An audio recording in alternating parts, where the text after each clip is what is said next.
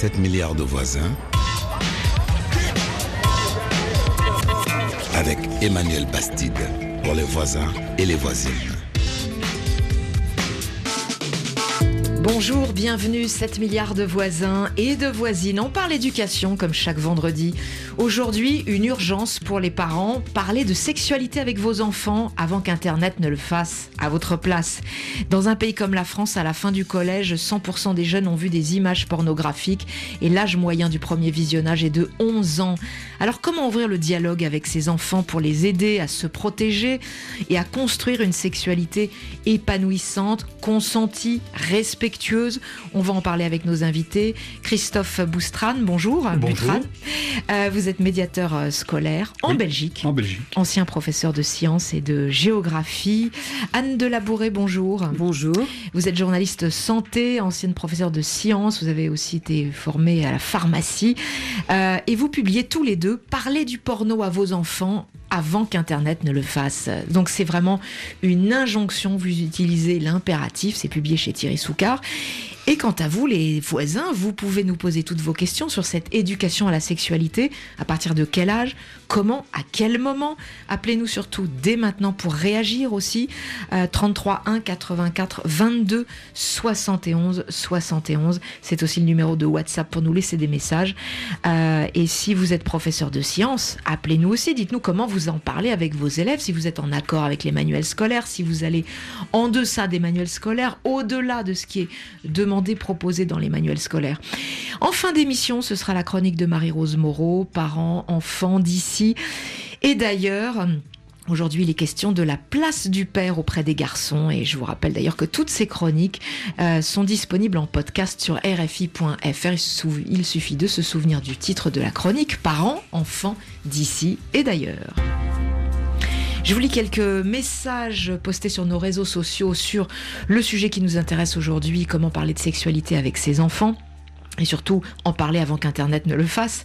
Julien vous euh, en RDC nous dit nous euh, parents africains euh, on évite toujours de parler de sexualité on laisse l'école se charger de cette éducation à travers les cours de biologie mais dans ces cours on ne nous parle pas en termes directs hélas. Amadou est à Conakry en Guinée, il a 23 ans, il nous dit le sujet est vraiment tabou en Afrique lui aussi, surtout quand on est issu d'une famille analphabète. Moi-même qui suis instruit, je ne suis pas préparé à en parler avec mon petit frère par exemple et j'avoue que c'est une question d'habitude. La honte domine euh, ce sujet. Trudon est à Kinshasa. Sur d'autres continents, la majorité des parents parlent sexualité avec leurs enfants. En Afrique, c'est une minorité. Mais parler de sexualité, euh, il faut le savoir, c'est aussi enfreindre les lois coutumière. Alors, il faut peut-être pas euh, laisser l'idée euh, reçue euh, auprès de nos auditeurs que ailleurs en Europe, on parle très facilement de sexualité. Non, c'est pas la réalité non plus. Je pense que c'est pénible dans tous les pays du monde, ah difficile d'aborder ce sujet. Carrément, vous dites. Oui, difficile d'aborder ce sujet avec ses enfants, surtout hein, que c'est un âge où, ces enfants-là sont commencent à être en révolte. Mais c'est l'adolescence qu'il veut.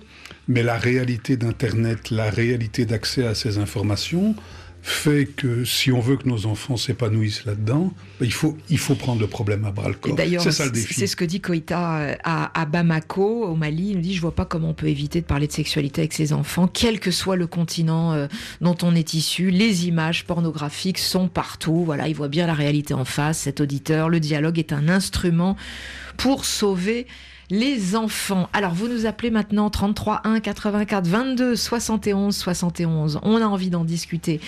De vive voix, on accueille un auditeur. John est à Kinshasa, dans la capitale congolaise. Bonjour John. Bonjour Emmanuel. Soyez le bienvenu.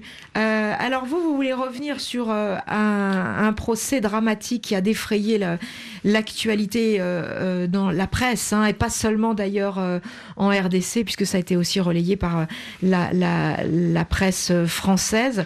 Expliquez-nous de quoi il s'agit et pourquoi vous faites un lien avec le problème de l'éducation à la sexualité pour vous, John? Oui, en fait, le procès en justice, c'est justement une fille qui a accusé ses amis, collègues de classe, de l'avoir violée. Une jeune fille de 13 ans. Oui, une fille de 13 ans qui a accusé ses collègues.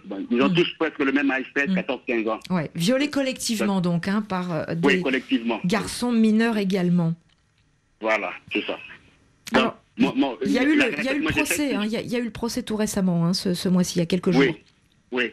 Il y a eu procès, la famille n'est pas contente de la, du procès et ils, ils, interjettent l'appel pour essayer de continuer de poursuivre les autres enfants qui ne sont pas, qui étaient acquittés en fait. Mm, mm. C'est ça. Euh, il y a certains prévenus qui ont été, l'un des prévenus a été condamné à la servitude pénale jusqu'à sa majorité. Il y en a un autre qui a été euh, réprimandé par les juges. Les autres ont été acquittés. Ça, ça a vraiment été une déferlante de de, euh, de, de révolte sur les réseaux sociaux. Les gens ne comprenaient pas que cette jeune fille de 13 ans ait pu être violée collectivement par des mineurs sans qu'il y ait euh, de justice pénale, euh, de, punition.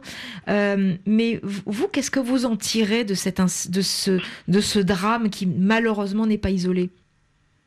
Oui, en fait, moi, je me suis dit, c'est sûrement un problème d'éducation familiale. Parce que si déjà au niveau de la famille, les parents prenaient le soin ou le temps d'en parler aux enfants, de leur dire que ça c'est bien, ça c'est pas bien, ça serait peut-être différent. Ce qui se passe maintenant, c'est que ces enfants-là, n'ont pas l'information à la maison et ils mm. partent s'informer peut-être à l'Internet ou dans les séries télévisées. Mm-hmm. Et du coup, ils se disent que c'est bon.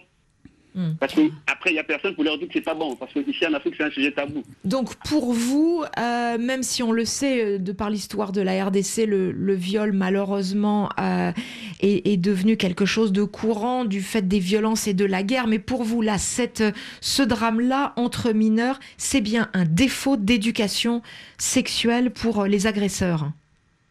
À mon avis. À mon avis, c'est ça. D'accord. Euh, Afi nous appelle également au 33 1 84 22 71 71. On remercie John de son intervention à Kinshasa. Afi, vous êtes vous aussi à Kinshasa. Vous avez 26 ans. Euh, vous, comment vous avez, euh, comment vous interprétez ce, drame de cette jeune fille violée de 13 ans à Kinshasa et de ce procès, de cet acquittement, et, par, rapport à ce que disait John Eh bien oui, bonjour Emmanuel. Moi, je me dis que c'est un problème de manque d'enseignement, hmm. déjà au niveau familial. Parce que c'est vrai, ici à Kinshasa, c'est un sujet tabou où les parents ont, se gênent de parler de la sexualité à leurs enfants. Hmm. Parce que si ces enfants étaient déjà instruits euh, à la maison, ils pouvaient euh, mieux se comporter. Hmm. Vous voyez un peu. Oui, Déjà, je, je, vois bien. violé, c'est mhm. pas du tout fameux. Mhm. Avec, euh, on, ne l'a pas précisé, mais avec aussi, ce qui évidemment est une circonstance aggravante, la diffusion de la vidéo du viol hein, sur euh, Internet. Euh, vous-même, ma fille, à quel âge on vous a parlé de, sexualité, vous qui avez 26 ans? À 15 ans, hein À 15 ans. Ah, dans la famille, à l'école, comment? D'abord, premièrement, c'était mes parents qui m'ont parlé de la sexualité, les conséquences, les, les avantages et comment m'y prendre. Et déjà pendant ces temps, juste après, à l'école aussi, il y avait des cours de reproduction. C'est ce mhm. qui a permis à ce que je puisse euh, me, me, comporter, en fait. Savoir comment me comporter. Et, et, quand vous dites la famille, c'était qui précisément? Maman. oui. Et, papa aussi, hein Ah, papa aussi.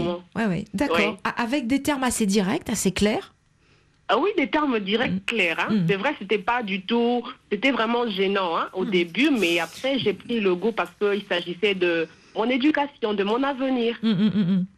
Merci Afi de nous avoir téléphoné. Bien sûr, vous continuez de nous appeler au 33 1 84 22 71 71. Christophe Boustran, euh, euh, des affaires comme celle-ci de viol euh, de mineurs sur une autre mineure, la RDC n'est pas un cas isolé? Non, on en connaît en Belgique aussi, on en connaît un peu partout. Ce qu'on connaît aussi un peu partout, c'est la diffusion des images qui sont mm. prises au moment de l'acte sur Internet. Tout, récemment, en Belgique, il y a eu une affaire Oui, pour l'instant, il y a euh, dans une partie du pays, à Liège, euh, une situation où il y a un viol collectif aussi euh, qui vient d'être dénoncé et qui va être, à mon avis, enfin, qui va être suivi par la justice mm. dans les semaines qui viennent. donc, c'est quelque chose qui n'est Heureusement, ce n'est pas quelque chose de courant, mais ce n'est pas un fait isolé. Mm. Et pour vous, Anne de Labouret, euh, il faut absolument faire une relation avec euh, l'éducation sexuelle par Internet, c'est-à-dire totalement défaillante.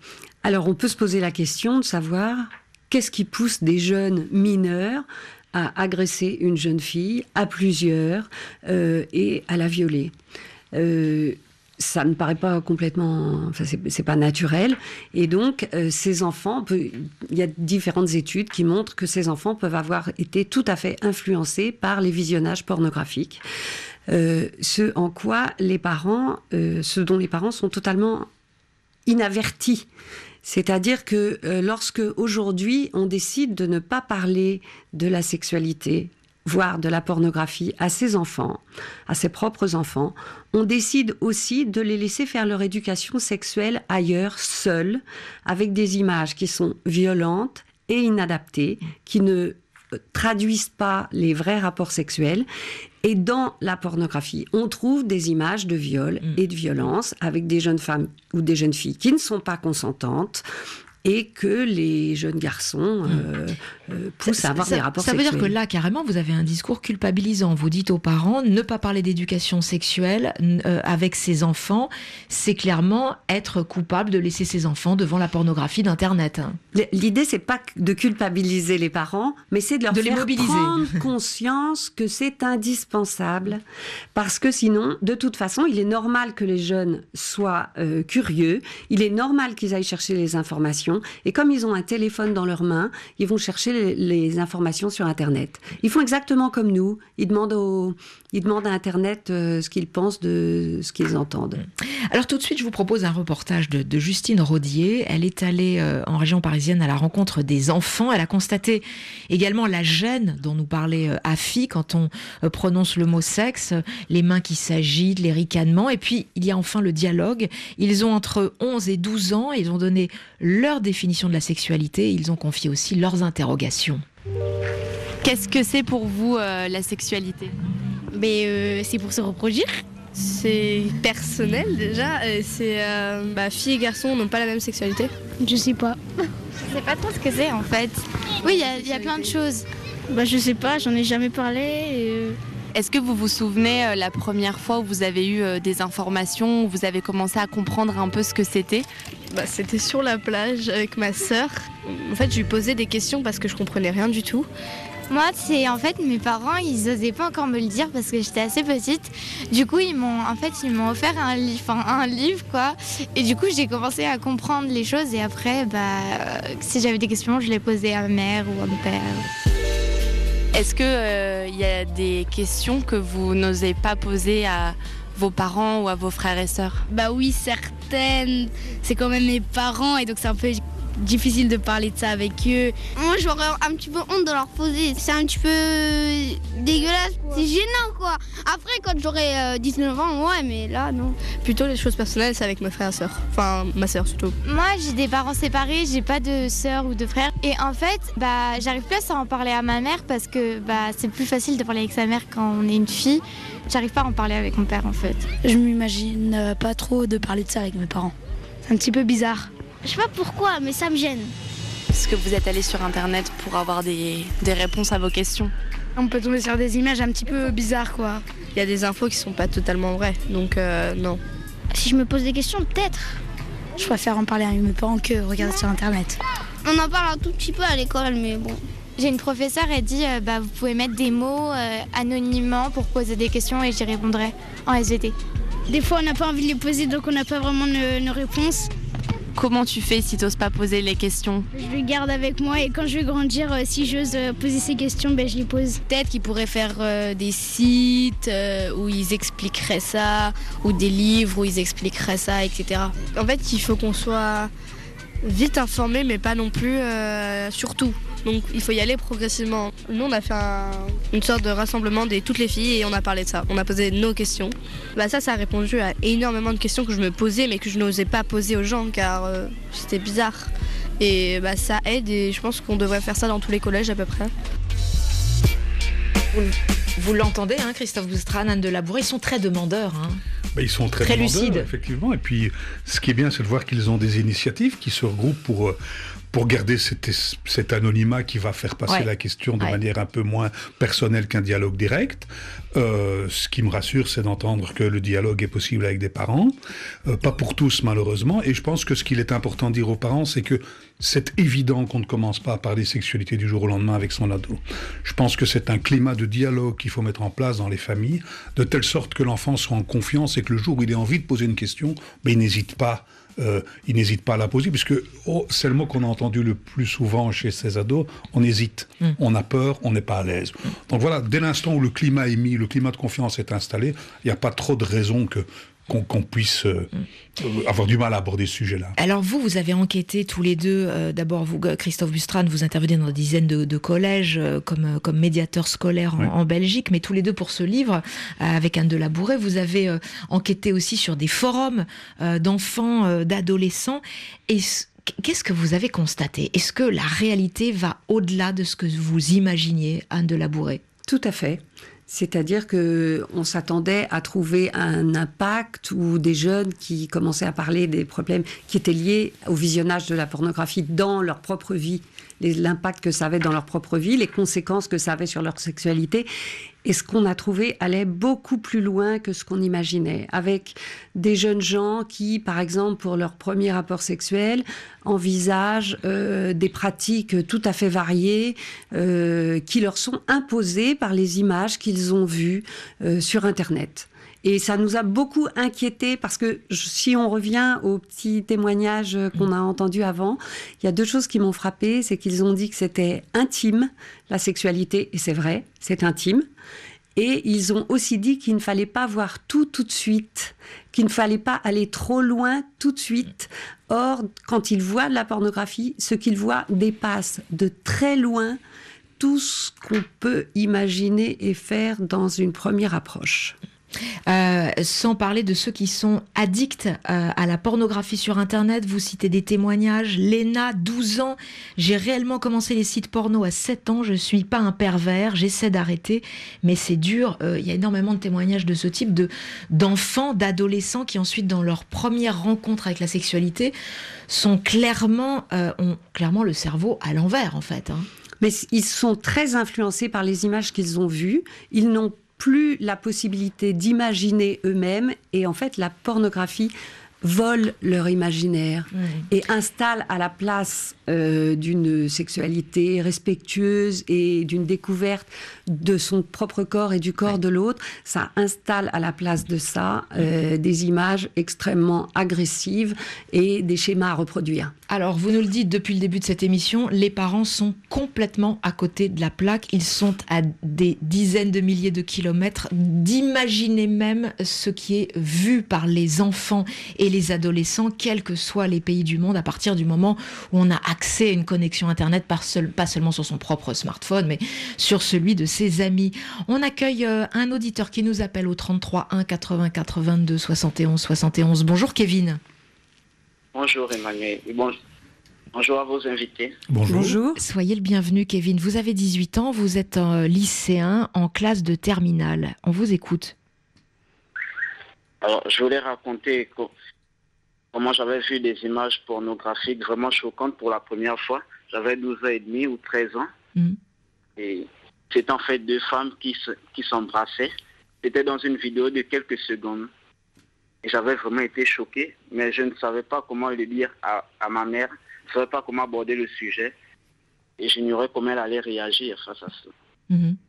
Donc vous n'avez jamais... On avait jamais parlé. C'est ça, ça veut dire qu'à la maison, on n'avait jamais parlé de, sexualité? Non, non, non, mhm. pas, pas, que je m'en souvienne. Et ensuite, vous avez continué à, regarder euh, des, images euh, pornographiques? En fait, c'était sur Facebook, donc euh, comme j'allais souvent, j'en rencontrais régulièrement. Bah oui, puisque c'est le, le, principe. Hein. Plus, plus vous y allez, plus on vous en propose. Hein. Ce sont le, les logiciels. Exactement. Mm, mm, les algorithmes. Euh, et aujourd'hui, alors où est-ce que vous en êtes, vous, Kevin? Est-ce que vous avez l'impression que cette éducation à la sexualité euh, par la pornographie, ça, euh, c'est problématique pour votre propre sexualité? Ah, Alors non, non, parce que je ne suis pas accro, je ne vais pas souvent regarder ça. Mais par contre, j'avais déjà vu mon petit frère devant, devant l'écran télé et qui regardait des images assez agressives. Il a quel âge votre petit frère? 12 ans. Ah, ouais. Qu'est-ce que vous vous demandez qu'est-ce que qu'est-ce que vous devez faire pour votre petit frère? Oui, oui, comment réagir, comment lui parler, est-ce que je dois mm.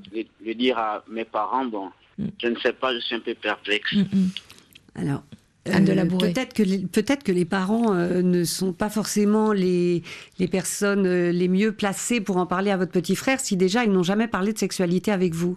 Mais vous, vous êtes déjà beaucoup plus averti. La première chose qu'on peut dire à un jeune qui regarde de la pornographie, c'est d'abord dédramatiser. Il faut pas le juger, pas critiquer, euh, pas arriver en lui disant c'est mal ce que tu fais. S'il est tombé dessus, ça peut être comme vous quand vous êtes tombé dessus la première fois. Et puis ensuite, vous pouvez, vous pouvez lui expliquer que tout ça c'est du cinéma et que ça n'est pas la vraie vie. Alors si après vous jugez utile d'en parler avec vos parents, vous pouvez aussi le faire. Mais tout dépend de la façon dont l'information et la non-critique va circuler dans la famille. Ce qui serait dommage, ce serait de laisser votre petit frère tout seul avec ces images sans lui apporter d'informations et de contre-discours par rapport à ce qu'il voit. Mhm. Christophe Boustran, est-ce qu'il faut, dans ce contre-discours, euh, parler de la sexualité, euh, de tout ce qui fabrique la sexualité, le désir, le respect, le consentement, euh, l'attirance amoureuse, etc. Évidemment, je pense qu'il faut y aller progressivement. Il n'est pas question d'attaquer Franco avec des images violentes ou extrêmement agressives. Euh, les, images dont, parlait cet auditeur sont des images qui sont, même si elles l'ont choqué, relativement soft par rapport à ce qu'on trouve aujourd'hui sur Internet. Donc, euh, le, discours doit être progressif et, et si ce discours est progressif, il mettra l'enfant en confiance, il permettra justement d'avancer dans le dialogue. Parce que dès l'instant où, quel que soit le pays du monde dans lequel on habite, Dès l'instant où on donne à un enfant un téléphone portable, un smartphone qui est connecté à Internet, dès cet instant, l'accès à ce type d'image, avec toutes les extrêmes que cela peut comporter, devient possible et immédiat. Donc, c'est la raison pour laquelle il vaut mieux anticiper, parce que euh, offrir un téléphone à son enfant, c'est un magnifique cadeau, mais c'est aussi une très très belle fenêtre sur le monde et le monde n'est pas toujours très joli. Très concrètement, qu'est-ce que Kevin peut dire à son petit frère de 12 ans qui a déjà vu des images pornographiques sur les conséquences de ces images sur sa sexualité future?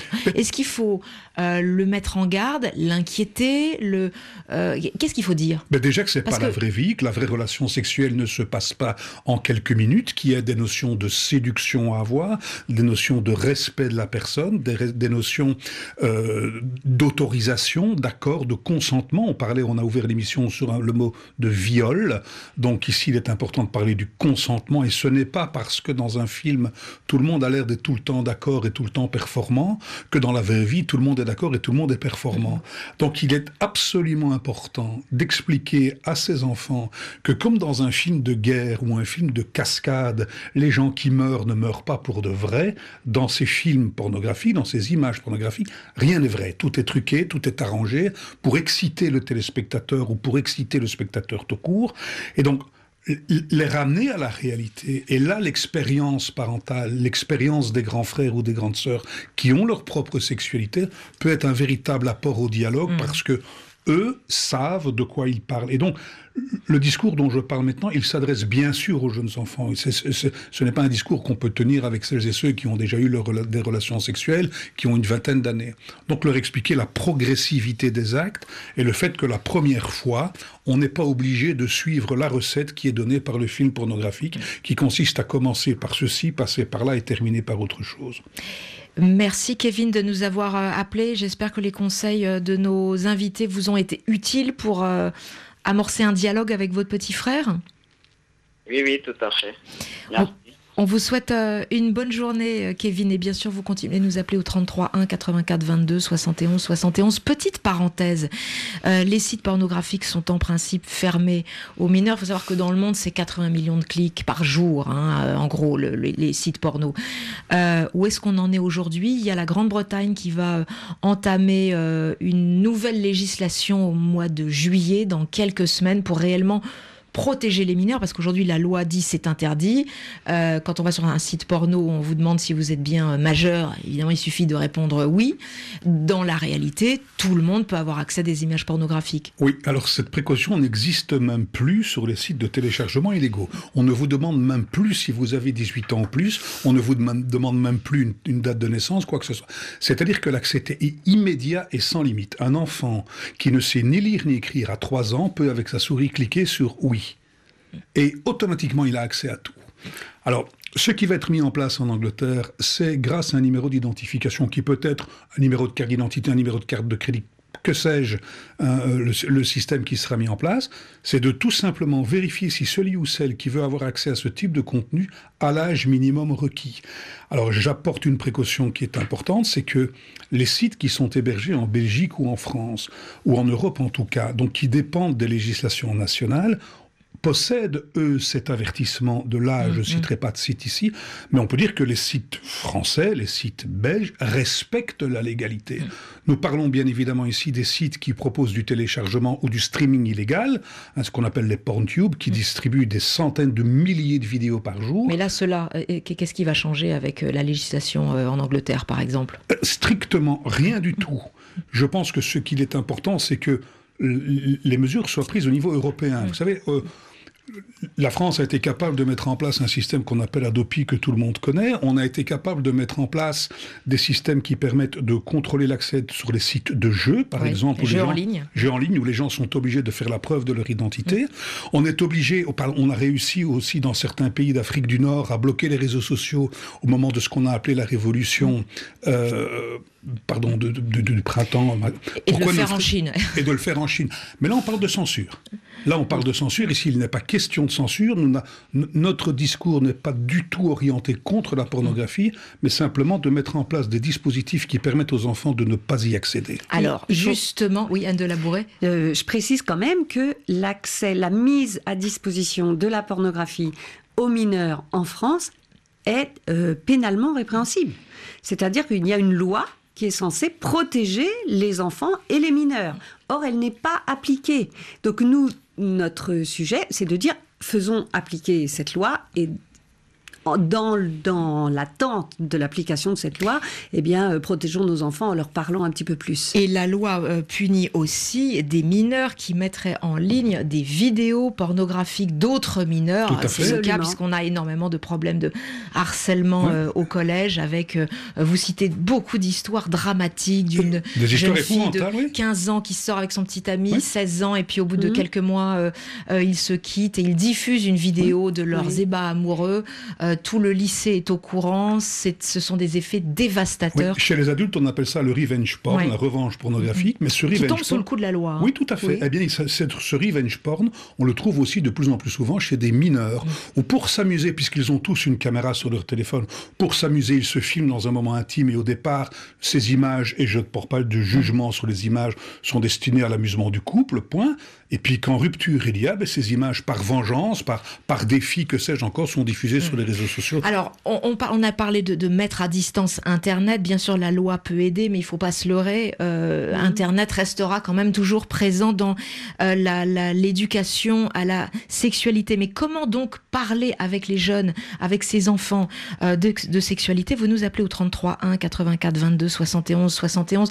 Voici le message posté sur WhatsApp d'Abdel Fattah qui était à Abéché au Bonjour, chers auditeurs, auditrices à l'écoute des Il n'est pas toujours facile de parler de sexualité avec son enfant. Pourtant, la sexualité fait partie des mille et une questions de tout petit. Ils veulent savoir d'où ils viennent, ce qu'ils vivent et ressentent. Discuter de la sexualité devrait faire une partie intégrante de l'éducation que vous leur donnez. La vie quotidienne fournit beaucoup d'occasions d'aborder la sexualité. Le changement des couches de la petite sœur ou les bains peuvent être des moments pour parler des différences anatomiques. Le baiser échangé par papa et maman peut être l'occasion d'aborder la relation privilégiée entre deux personnes qui s'aiment. La grossesse peut constituer un moment pour expliquer comment on fait les bébés. Aussi, il faut retenir, enseigner les mots justes à votre enfant, tels que le pénis, vulve, vagin et bien d'autres. Donc tous ces moyens peuvent être nécessaires à l'éducation de la sexualité à l'enfant afin qu'il ne puisse découvrir dans l'Internet. Merci. Merci pour le message Abdel Fattah Abéché euh, au Tchad. Alors changer la couche du bébé au moment où on donne le bain, le, baiser des parents, la grossesse de maman et puis aussi désigner les organes génitaux par leur euh, vrai nom. À partir de quand il faut commencer à parler sexualité, Anne de Labouret mais dès que l'enfant est tout petit, Il, n'y a pas à avoir de tabou par rapport à la sexualité. Parler de sexualité, ça ne veut pas dire qu'on va expliquer tout dans le détail à l'enfant quand il a deux ans. On lui, on, lui parle de son corps, on désigne effectivement euh, le nom des organes. Euh, et puis, on explique aussi que quand on s'aime, on s'embrasse, on se fait des câlins.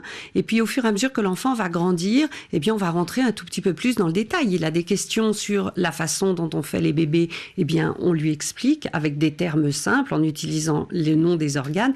Et l'enfant va grandir. Et nous, on va donner de plus en plus de détails. Et dans ces détails de câlins, d'amour, euh, il faut, on est absolument, euh, euh, moi je dirais, obligé de parler de sentiments, de respect, d'émotion, de tous ces termes qui font que la sexualité va être jolie. Et ça veut dire que quand on a parlé de sexualité à son enfant au moment de l'adolescence, c'est forcément plus simple? Je pense que ça le devient parce qu'on a entendu différents discours jusqu'à présent. On a entendu parler de la reproduction. La reproduction n'est pas la sexualité, et la sexualité n'est pas la mm. pornographie. Donc je pense que euh, le discours doit être, doit, être progressif. On commence, comme on l'a dit, oui, à parler organes, à parler, à parler sentiments, puis on parle respect, et puis après on parle éventuellement pratique si le discours est suffisamment ouvert. Et protection. Et protection, ça va de soi, puisque dans les films pornographiques, en tout cas dans les extraits qui sont disponibles aujourd'hui, à l'exception des films français et de euh, euh, l'utilisation du préservatif, par exemple, est quasiment euh, est systématiquement absent. Voilà. Donc pas de discours préventif en matière de maladies sexuellement transmissibles, ce qui est aussi quelque part une forme de discours assez dangereux, puisqu'on sait que toutes ces maladies-là ne sont pas encore éradiquer et continuer à faire énormément de victimes à travers le monde. Je vous lis le message d'un enseignant de biologie euh, au lycée à l'université de Kisangani en, RDC. Euh, je vous confirme, nous dit Alain, que parler de la sexualité aux adolescents, ça reste indispensable. Moi, quand j'enseigne, euh, quand je fais cours aux lycéennes et aux étudiants, ils posent énormément de questions, surtout pour connaître la physiologie de leurs organes sexuels, vérifier certaines connaissances empiriques. Ils sont toujours concentrés quand vous leur parlez de la sexualité. Sous-entendu, donc ça n'est pas si difficile non plus et les enseignants ont un rôle à jouer. Allez, vous nous appelez au 33 1 84 22 71 71. On donne la parole justement à, un enseignant au Cameroun dans quelques secondes. 7 milliards de voisins. Parce que nous sommes tous des voisins. Et on est en ligne avec euh, Valence qui nous appelle de Yaoundé au Cameroun. Bonjour Valence. Bonjour Emmanuel. Vous êtes professeur de sciences de la vie et de la terre. Alors comment ça se passe pour vous? Euh, C'est vrai que euh, avec, euh, avec les mœurs et la, la coutume ici en Afrique, c'est pas plus facile d'évoquer cet aspect des choses là en place. Mm-hmm. Mais c'est prévu dans le programme camerounais. Oui, à partir de, quelle classe À partir de l'école primaire déjà. C'est ça. Dès l'école primaire, nous dites-vous. Hein Justement. Hum. Alors il y a eu une polémique au, Cameroun hein, en septembre dernier. Il y avait un ouvrage de science pour la classe de 5e qui a été euh, suspendu. Je, pense je, crois qu'ensuite il a été euh, remis en circulation, mais avec des pages en moins. Vous allez nous le confirmer. Euh, il y avait un tableau qui, définissait les mots fellation, sodomie, cunilingus, homosexualité. Je rappelle qu'au Cameroun, l'homosexualité est réprimée pénalement. Ça a été très instrumentalisé aussi politiquement. On était juste avant l'élection présidentielle. Euh, vous, comment vous avez réagi par rapport à cette polémique en tant que prof de sciences Est-ce que vous jugez qu'il est indispensable d'être euh, clair, de bien informer les élèves ou vous pensez que vous étiez plutôt finalement réticent?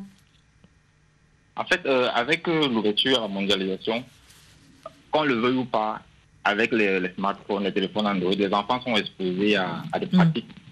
D'ailleurs, et justement, je crois que c'est dans cette optique-là que le, gouvernement a jugé bon de mettre ces, notions au programme. Oui. Bon, et je crois que le programme n'a pas été changé.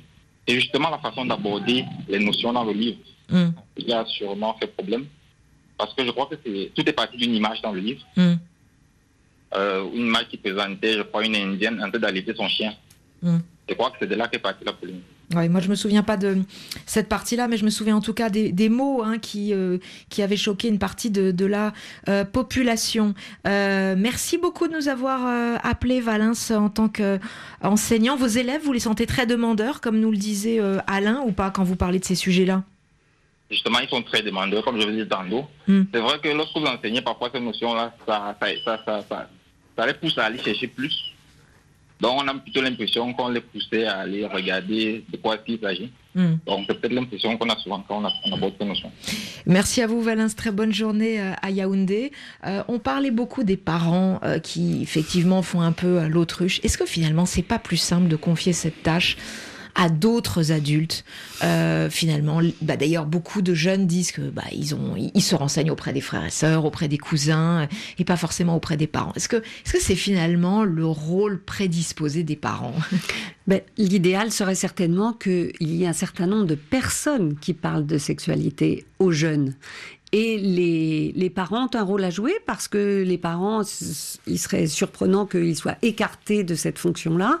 Euh, mais les professeurs, les éducateurs, les oncles et tantes, toutes les personnes qui peuvent être suffisamment près de l'enfant pour pouvoir avoir un discours euh, serein et proche, euh, peuvent avoir un rôle à jouer. Et il est évident que euh, les professeurs de biologie notamment euh, parlent d'anatomie, de, reproduction, de prévention, de protection, euh, mais ils sont souvent très éloignés de ce que les jeunes savent en termes de pornographie. Oui, bien sûr. Et puis il y a des, des, polémiques sur les manuels scolaires, y compris en Europe hein, d'ailleurs. Bah, il y en a toujours Avec les conservateurs qui sont très frileux là-dessus. Voilà, mais c'est une réalité. Donc, le, grand débat, c'est qu'est-ce qu'on fait face à cette réalité? Et je pense que par rapport à ce qui vient d'être dit au niveau des familles des enseignants, moi je rajouterai tous les intervenants psychosociaux, en y mettant une seule et unique condition, c'est qu'il est n'est pas question d'imposer ce discours-là à des gens qui ne se sentiraient pas prêts. Euh, on a face à soi des ados qui sont pleins de curiosité, pleins de questions, qui sont peut-être déjà euh, pleins d'expérience, qui ont peut-être déjà vu pas mal de choses.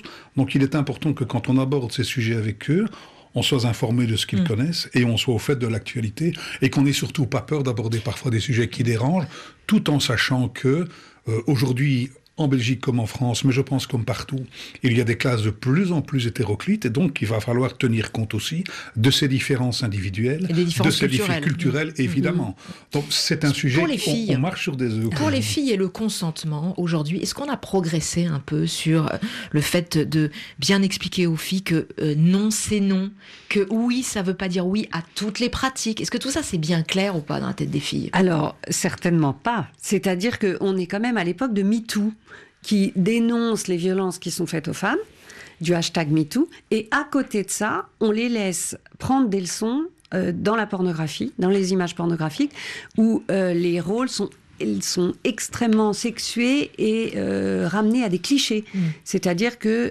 les filles doivent dire oui. Quand elles disent non, ça veut quand même dire oui. Et quand elles disent oui, ça veut dire oui à tout. Est-ce qu'en conclusion, pour euh, euh, résumer les conseils et la façon de s'y prendre avec les enfants, vous pouvez nous redire quels sont les mots qui doivent figurer dans l'éducation sexuelle? Le tout, le tout premier, c'est le mot respect. Respect de l'autre, respect de son propre corps, respect du corps de l'autre. Ça, c'est pour moi le tout premier. Euh, oui, alors donc le respect, et puis ensuite le consentement, l'émotion, l'amour, euh, l'affection, euh, le rapport sexuel, surtout chez des jeunes, n'est pas euh, une pratique qu'on fait avec n'importe qui. il faut être sûr de soi, sûr de l'autre et prendre le temps. Tout ne se fait pas du premier coup. Je rajouterai un mot qui me paraît important et dans ma pratique professionnelle, c'est le mot intimité. C'est-à-dire que ce qui se passe au sein d'un couple, et quel que soit l'âge du couple, n'intéresse que le couple et n'intéresse pas les réseaux sociaux par l'intermédiaire de photos, de films ou de témoignages. Eh bien, merci à tous les deux si j'arrive à terminer l'émission parce que ma voix est en train de partir. J'ai attrapé froid dans l'avion en rentrant de Dakar. Anne de Labour et Christophe Bustran, vous signez parler du porno à vos enfants avant qu'Internet ne le fasse, sous-entendu à votre place, et c'est publié chez Thierry Soucard. Dans quelques instants, la chronique de Marie-Rose Moreau. Il grêle, il grêle, mes pupilles tes peaux mortes qui se perdent dans ton regard à la traîne. Fidèle, fidèle. C'est fêlé ma tête sans que je le décèle. Mais tu m'as rappelé les règles, nos affaires à faire. Dans la rigole, pas sans faire si l'eau rigole en ruisselant sur notre idylle. Je vois que tes yeux me disent Reviens me chercher, prouve-moi, approuve-nous, viens me chercher. Mais présentement, mes désirs ont des délires. Que le pire c'est de rien dire, surtout que j'arrive pas à les faire taire. Mais présentement, mes désirs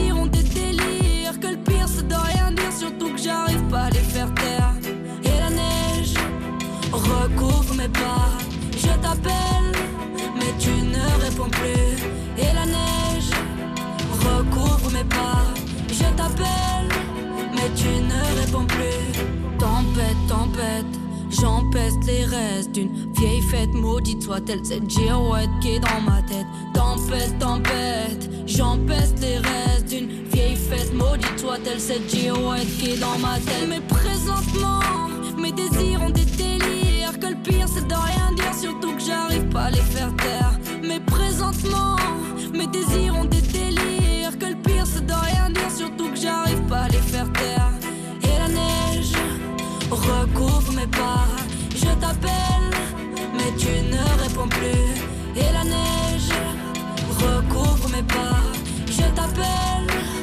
Tu ne réponds plus. J'essaye de te rassurer, mais j'assure pas.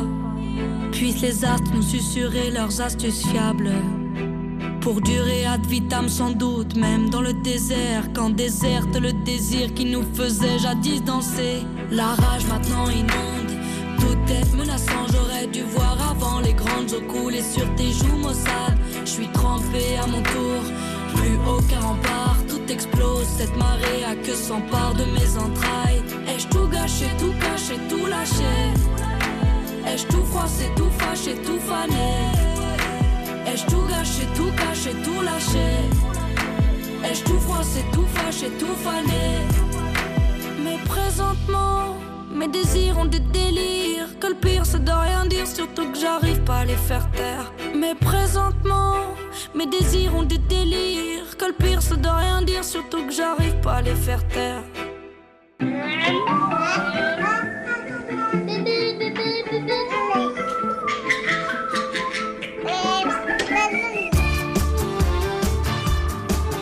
Plus le fils de son époque que le fils de son père. Parents, enfants, d'ici et d'ailleurs. La chronique de Marie-Rose Moreau, pédopsychiatre. Bonjour Marie-Rose. Bonjour Emmanuel. Parents, enfants d'ici et d'ailleurs, c'est chaque semaine chez 7 milliards de voisins et puis à écouter en rafale, si on veut, en podcast sur les plateformes de téléchargement. Parents, enfants d'ici et d'ailleurs, une série de chroniques euh, en ce moment consacrées au père, être père, ici et ailleurs. Troisième numéro, la place du père auprès des garçons. Vous nous disiez dans la chronique euh, précédente que le père intervient tardivement dans certaines cultures dans, dans la vie de l'enfant. Est-ce que le, le père, finalement, a une place plus importante auprès des garçons que des filles? Globalement, oui, il a une place plus importante, mais on, l'a vu que les pères, même quand ils s'occupent très peu de leurs euh, enfants et même de leurs garçons au quotidien, ils vont intervenir pour des rites. Et c'est souvent les rites qui concernent les garçons. Par exemple, la circoncision, je l'ai déjà cité, qui concerne les garçons dans plein de monothéismes et dans plusieurs religions dans différents pays du monde. Et c'est lui qui porte l'enfant, le père, et qui le reconnaît comme garçon. On pourrait aussi citer dans la bar mitzvah des garçons juifs vers 13 ans, lorsqu'ils célèbrent ce passage à l'âge adulte, le père reconnaît son fils comme garçon, est capable de suivre les commandements de la Torah, et désormais le garçon, après ce rite, est capable de dire lui-même les prières et de les faire pour la communauté. Donc ça, c'est vraiment des moments où on dit euh, tu es mon fils euh, et euh, tu es un homme, alors à différents temps, et c'est le père qui fait ça. Et c'est un moment évidemment très fort dont les garçons se souviennent. Mais alors en dehors de ces moments rituels, est-ce que les papas ont des comportements différents avec leurs filles qu'avec leurs euh, Oui, mais alors il y a déjà un premier point. Ça, beaucoup de chercheurs euh, l'ont montré d'Europe du Nord, mais aussi du Canada d'ailleurs que nous interagissons, nous, euh, hommes, mères, pères, différemment avec les garçons et, les filles. Ça, c'est, c'est étonnant, hein, mais euh, traditionnellement et encore aujourd'hui, euh, par exemple, lorsque on interagit avec un bébé garçon, eh bien, les interactions sont beaucoup plus stimulantes, beaucoup plus motrices, beaucoup plus rythmées. Les interactions vocales, lorsqu'on lui parle, sont faites d'une voix beaucoup plus forte. Ça, c'est avec les garçons. Et avec les filles, c'est plus doux, plus on parle plus, c'est moins tonique, c'est plus apaisé, c'est plus tendre. Ceci est vrai pour les mères et les pères. Et on n'a même pas introduit les petites voitures et les poupées. Là, non, j'ai même, pas hein. même pas parlé de ça. C'est juste la manière de tenir le bébé, de lui parler, de le regarder. Tout ça pour dire que les bébés garçons ont des interactions très différentes avec leur père. Quand les garçons grandissent, que se passe-t-il? Alors oui, quand ils grandissent, quand ils se mettent à, parler, à marcher, ils vont passer progressivement du monde de leur mère à celui de leur père. Alors parfois, on l'a vu, il y a des rituels qui marquent ce passage, parfois non. Mais de toute façon, euh, les garçons vont être associés aux activités de leur père et au monde de leur père jusqu'au moment où ils seront euh, considérés comme des hommes capables de faire, euh, de tenir les différents rôles d'homme et de père. Donc être père, c'est aussi transmettre la masculinité, le fait d'être euh, un homme et le fait d'être un père. On rencontre souvent des femmes dans notre émission qui ont un parcours exceptionnel et beaucoup d'entre elles nous disent c'est mon père, je le dois à mon père. Elles parlent pas tellement de leur mère d'ailleurs.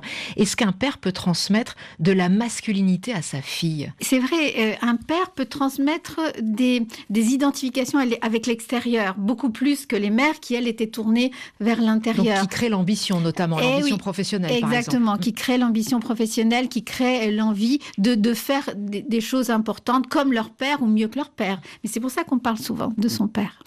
Marie-Rose Moreau, on vous retrouve euh, pour une prochaine chronique sur cette série sur euh, le père. Qu'est-ce qu'être père ici et ailleurs? Série de chroniques à retrouver bien sûr en podcast et chez 7 milliards de voisins. La série de chroniques, la chronique de Marie-Rose Moreau, ses parents, enfants d'ici et d'ailleurs. Prochain épisode, être père d'adolescent quand on est un immigré.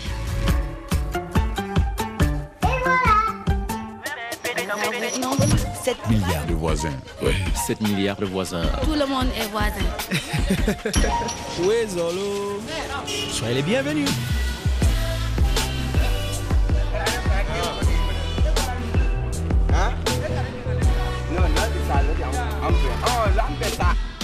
Alors on dit quoi? Diara Ndiaye vient pousser la porte du studio des 7 milliards de voisins pour le programme d'Alors on dit quoi? Bonjour Diara. Bonjour Emmanuel. Diara, portrait cette semaine de jeunes qui ne savent ni lire ni écrire, mais qui se battent au quotidien pour effacer ce handicap. Effectivement, nous allons à la rencontre de jeunes Tiadiens pour retrouver du travail, faire ses courses ou lire un SMS, ou toutes ces choses hein, que l'on est amené à faire dans une vie euh, deviennent de vrais défis quand on ne sait justement ni lire ni écrire. Je vois mes amis qui savent lire, causer en français, moi je reste comme ça là. Ça me fait très mal. C'est pour cela que je suis retourné à l'école. Dès que je suis venu ici, là, je vois le changement un peu, un peu. Si j'apprends à lire correctement et écrire correctement, je peux m'inscrire en sixième ou bien en CM2 aussi. Surmonter ce handicap, euh, ne savoir ni lire ni écrire, le rendez-vous est donné. Alors on dit quoi? C'est demain, Diara À 11h10, temps universel. C'est bien noté. À demain. Et merci à toute l'équipe de 7 milliards de voisins, Delphine de Diano, Sigrid Azerwal, Romain Dubrac. N'oubliez pas que vous pouvez réécouter toutes nos émissions sur l'appli RFI Pure Radio, à la rubrique émissions. Nous retrouvez aussi sur les réseaux sociaux. Lundi, 7 milliards de voisins, eh bien, euh, on va décortiquer avec nos experts euh, vos problèmes pour rechercher un emploi, rédiger son CV, passer des entretiens, comment avoir confiance en soi, comment montrer ses compétences, comment parler clairement de son parcours? Vous pourrez toutes vos questions à nos coachs. Il faut nous appeler surtout dès maintenant au 33 1 84 22 71 71 en alors ça c'est le WhatsApp et puis sinon en message privé sur Facebook ou encore par mail 7 milliards rfi.fr. Donc comment euh, s'activer pour sa recherche d'emploi, dépasser ses inquiétudes. C'est lundi chez 7 milliards de voisins. Avis à tous les jeunes qui nous écoutent.